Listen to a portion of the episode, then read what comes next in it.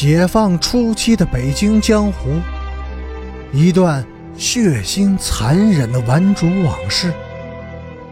欢迎收听《北京教父》。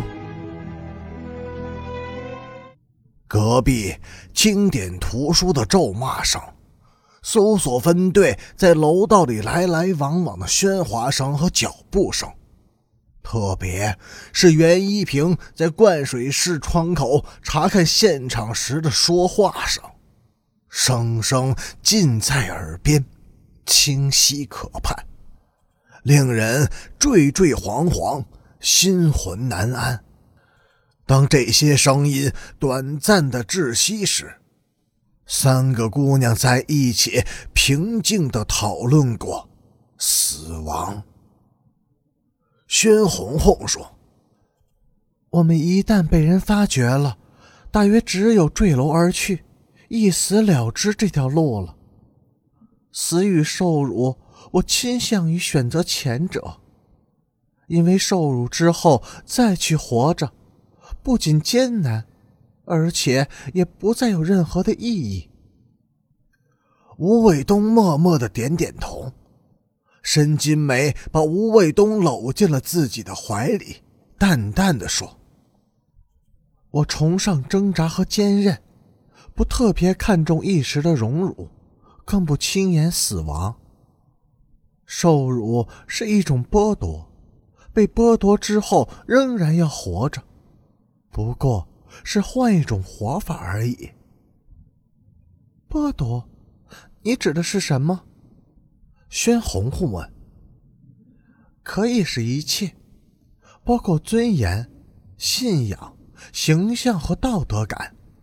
这一切都被摧毁之后，不意味着生命不再具有价值。当生命摆脱了这些羁绊和重负，它甚至会更轻松、更自由。这很难。”红红说。我们在受到刑讯逼问时，将无法坚守誓言而彼此争相的出卖，不得已而为之，无可厚非。出卖了别人，自己得到的是被宽容和幻想，从而得以挣扎着活下去。我们之间没有信守秘密的誓约，如果有，现在也应该废除。为了解脱自己而做出的一切，都应该被理解和尊重。红红和吴卫东似乎都没有听见申金梅说的话，默默的想着自己的心事。红红始终处于极度紧张的状态中，而吴卫东靠在申金梅的怀里，恬静的像个孩子。隔了很久。宣红红才悠悠地说：“他们抓住了我，我的第一句供词就是：‘申金梅是主谋和匪首。’他想开一句轻松的玩笑，但是他的声音听上去更像是哭。卫东，你呢？”申金梅轻轻的摇了摇吴卫东。匪首就是我自己。吴卫东清晰地说：“申金梅的心里一沉，他意识到，如果发生什么意外，能熬下来的只有他自己。”沉默了片刻，他说：“姑娘们，振作起来，我们现在并没有完全的走上绝路。